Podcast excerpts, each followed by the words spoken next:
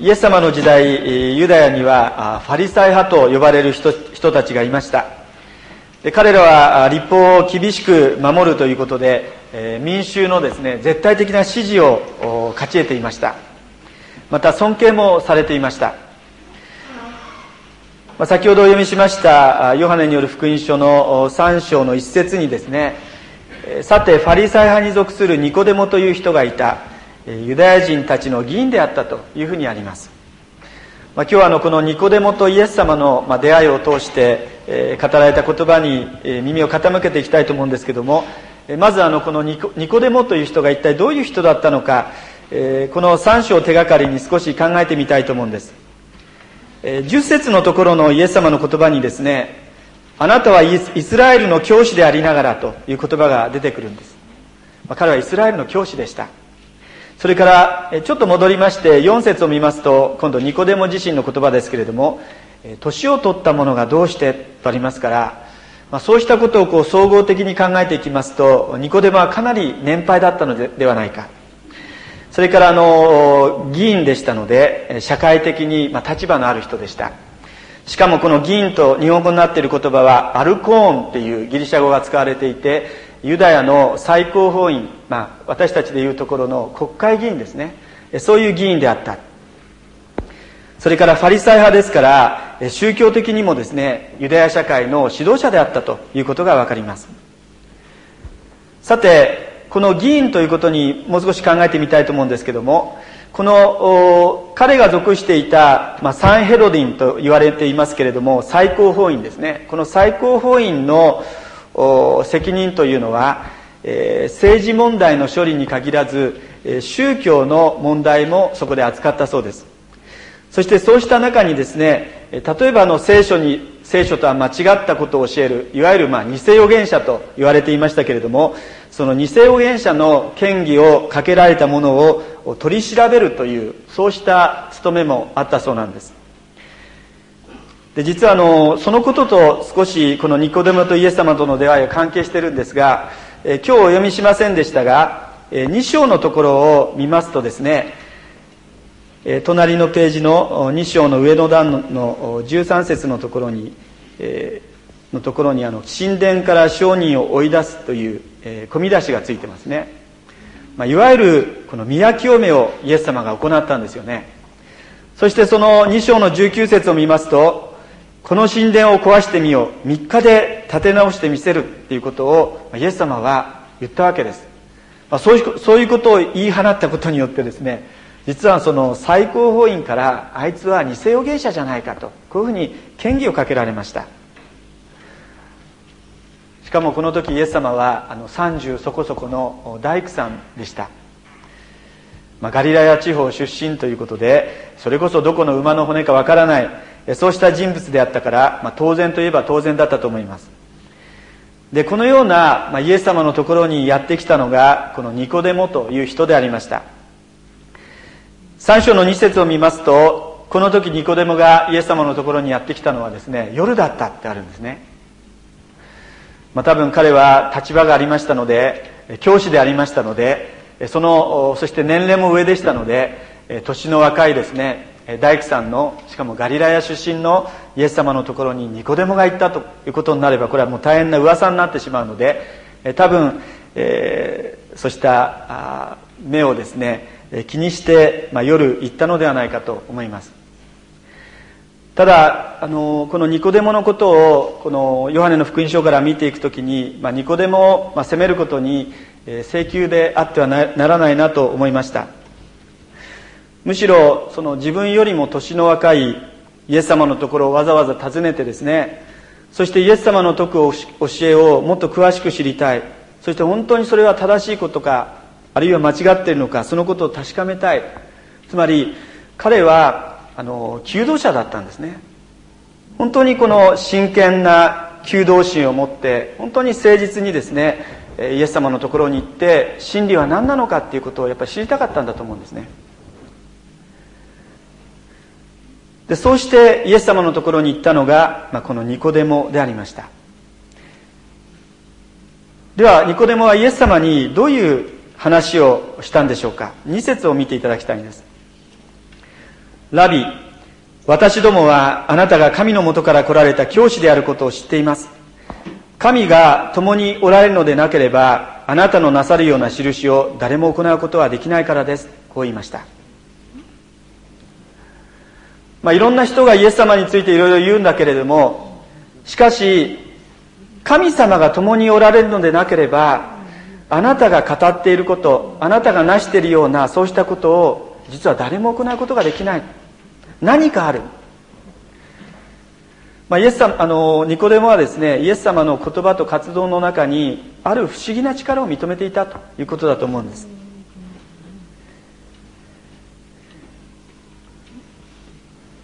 そうしたニコデモに対してイエス様はおっしゃったんです。でそれが5節に出てきます。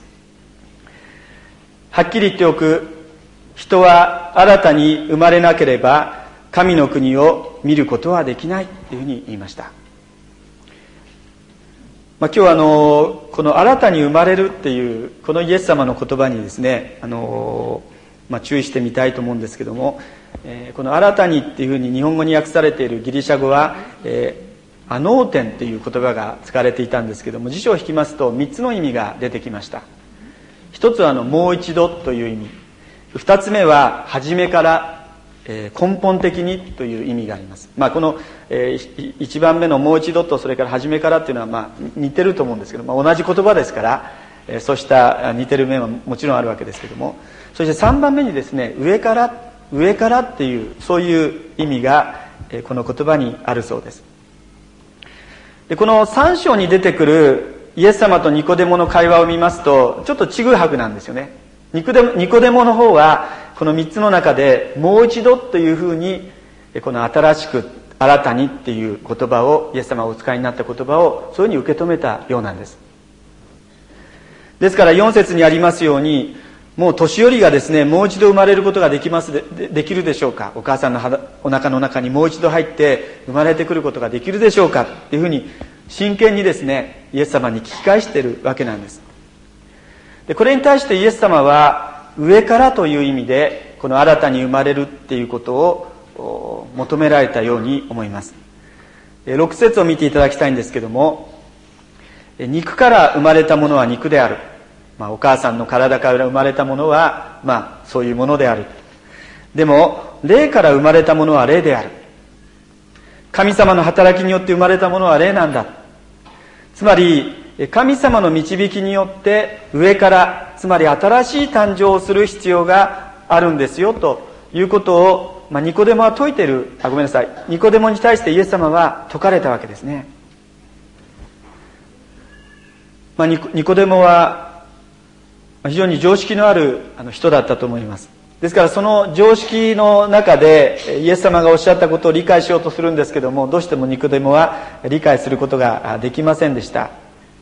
そして戸惑ったわけであります。でもそのニコデモに対してイエス様は新しくつまり上からどうしても生まれる必要があるんだということを語ったわけですね。上から。実は聖書を読んでいる私たちに対してもですね同じメッセージを聖書は伝えているのではないでしょうか。私はあのこの聖書の箇所を読みながらいろいろとこう準備をしている中でですねあのマズローっていう心理学者が自己実現っていう言葉をあの使っていることを思い出しました。マズローという心理学者によりますと人間に人間の中に人間の欲求には段階があるということを語っていました。例えばままず第一の欲求っていうのはあの生理的な欲求っていうふうに呼ばれるもので、まあ、食べたり眠ったりした眠眠ったり、まあ、そういう欲求ですね、まあ、今あの被災地におられる方たちはもうこの一番一番初めの基本的な欲求がですねあの満たされない状況にあるわけですね。で私たちがその第一の欲求が満た満たされると次に安全欲求っていうのが起こるそうなんです。安全な場所で生活したい過ごしたいっていうそうした欲求ですね。で今度その欲求が、まあ、満たされていきますと次にですね愛と所属の欲求っていうのが起きるそうです。愛し愛されたいまた家族を持ちたいっていうのもこの欲求の一つだそうです。でさらにそれが満たされていくと今度社会承認欲求っていうのが起こるそうです。社会の中で周りの人たちからしっかりと認められたいっていうそういう欲求ですね。例えばサラリーマンでしたら会社の中でしっかりとこうポジションを頂いてそして周りからこの自分のことを認めてもらいたいという欲求ですね。あるいは、まあ、この欲求に属すると言われていますけれども例えばある女性はですね結婚したいっていうのも一つこれに関わる欲求だそうです。お母さんになりたいっていうのもそうした思いの一つだそうです。でこうしたレベルの欲求というのは自分の外に向かって条件を整えるっていう意味で専門的にはですねちょっと難しい言葉だなと思ったんですけども外在型目標設定の人生って呼ぶそうです。ちょっとあの本当は字書かない黒板かなんかに字書かないとわからない、えー、外在型目標設定の人生っていうふうに呼ぶそうなんですね。つまり他の人とか自分の周りにいる人とかあるいは自分の職場にいる周りの仲間とかあるいは世間とかそうした人たちに認められること。あるいは周りのいる人たちとの競争とかあるいはこの比較をしてですね自分がしっかりとこういう位置にあるんだ、ま、そういう意味で自分のアイデンティティを決定する。そういうことですね。そういう生き方であります。でまずマズローによりますと、まあ、ほとんどの人たちはみんなそこでストップするそうなんですけども実はその先があるんだと。人間の成長成熟にはその先がある。でその先にあるものが自己実現願望。自分らしい自分らしい固有の人生を送りたい。そうした願いっていうのがあるんだっていうふうに語っていました。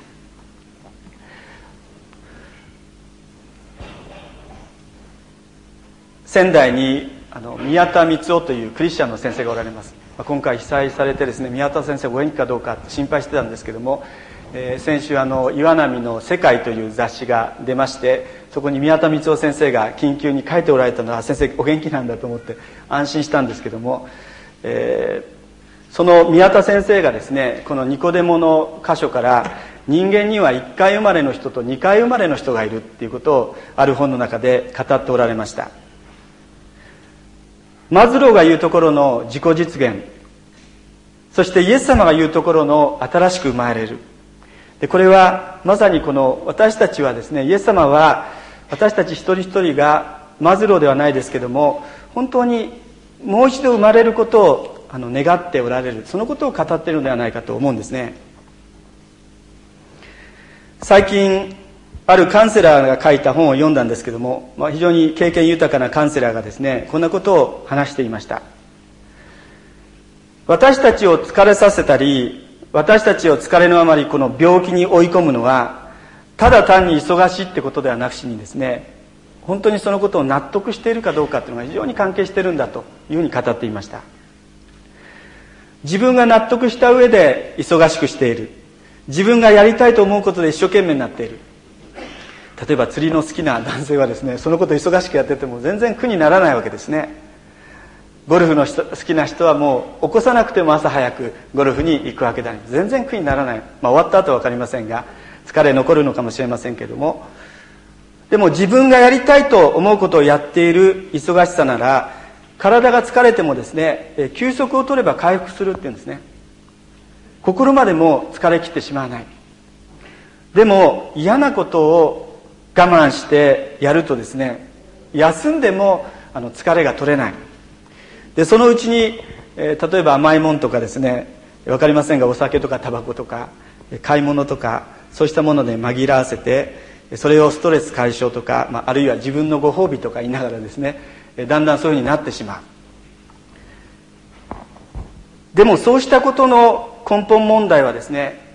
本当に私たち自身が納得のいく生き方をしているかどうかなんだっていうふうに、まあ、そのカウンセラーの先生は語ってました。聖書に戻りたい戻りたいと思いますけどもこの時のニコデモは彼はまあそういう意味では社会的な欲求っていうんでしょうか。社会承認の欲求っていうのは十分に満たされていたと思いますね。誰もが認めるサンヘドリンの議員でありました。そして非常にこの立場もありましたしいろんなみんなからこの大切にされていた人物だったと思うんです。ところがそのニコデモがですねもう親と子供の年ほど離れた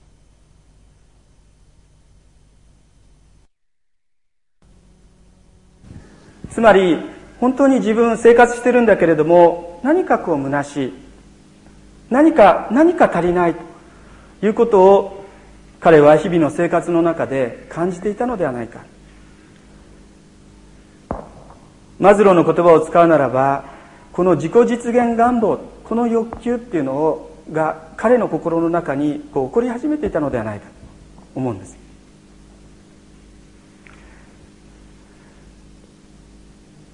私たちはどうでしょうか？ここでニコデモが感じていた本当に自分で納得する毎日の生活を私たち送っているだろうか？この歓迎礼拝の時にですねもう一度そのことを私たち心に留めたいなと思うんです。そうしたニコデモに対してイエス様おっしゃいました。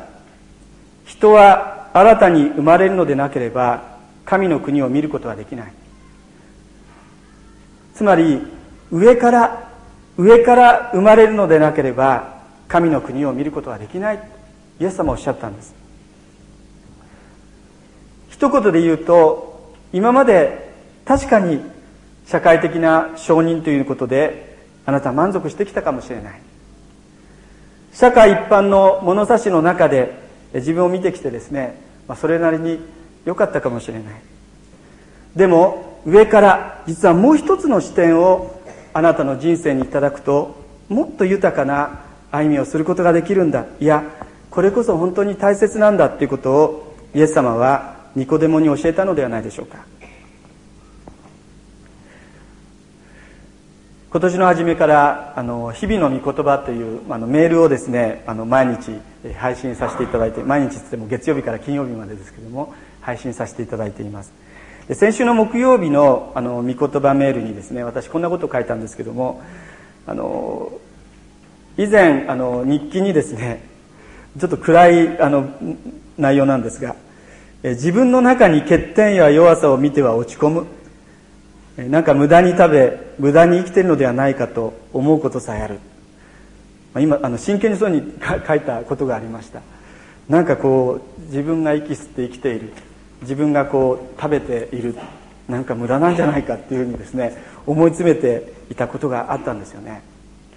でその時自分はどどうしてたかっていうとですね本当にその周りと一生懸命こう比べて、えー、自分というものを見つけようとしていたわけです。周りとの比較の中で自分を見つけようとしていたわけです。でところがうまくいかないとですね例えば私の両親なんかは「正弘上には上がいる」なんていうふうに言って言ってくれるんですけども、まあ、確かに上には上がいるんですけどもでもその事実を知ったとしてもですね、まあ、そんなのよく分かっているわけで全然解決にならない。いくら頑張ってもですね全然心に満足がない。いつも負け組であります。でそんな時に私はあのこう聖書を読んで神様という方を知ったんですよね。私が何をしてもあるいは私が例えば何ができなかったとしても、まあ、来週ラザロの話をしますけれどもその神様はですね私をご覧になって本当になんか申し訳ないぐらいありがたいんですけれども私の中にこう価値を認めてくださっているということを知らされました。普段感じているうすず気づいているでもあまり認めたくないこの心の中にある不安あるいは自分は価値がないんじゃないか。そうした思い。もうそんな思いをですね圧倒するほどに神様がものすごい熱い眼差しを持って私を見ていてくださる。もうそのままの姿で神様それでいいんだと承認してくださっている。でそのことを知った時にですねまたその神様の愛というのを実感する中で少しずつ少しずつあ自分は自分でいいんだいや自分は自分でなくちゃいけないんだっていうふうに思えるようになってきたんですね。このことにこそ実はニコデモが求めているものがあったのではないか。私たちが心の深いところで実は本当に探し求めている。私たちは神様に作られているわけですから神様しか満たすことのできないその欲求ってものがあるわけですね。神様に出会うまでは本当の安らぎを経験できない。そうに私たちは作られている。でニコデモはそのことに気づくように上から新しく生まれなければあなたの人生に神様との関係という縦軸をいただかなければあなたの位置というのははっきりしないんですよということをイエス様はこのニコデモに語ったのではないかと思います。実は今日のこのニコデモの会話がきっかけとなりましてこの後3章の16節。えー、教会の方は皆さんよくご存知だと思いますが聖書の中の聖書と言われる言葉が引き出されていくんですね。ここをお読みして終わりにしたいと思います。3章の16節。神はその一人子をお与えになったほどに世を愛された。一人子を信じる者が一人も滅びないで永遠の命を得るためである。神はその一人子イエス様をお与えになったほどに世を愛されたこの世のところにですね皆さんのお名前を入れて読んでいただきたいと思うんです。お家に帰ったら5回。まあ5回なんていうとなんかあの薬屋さんみたいですがゆっくりゆっくりですねあの読んでいただきたいと思うんです。そしてそれが本当に実感するっていうことが実は上から新しく生まれるっていうことなんです。お祈りをいたします。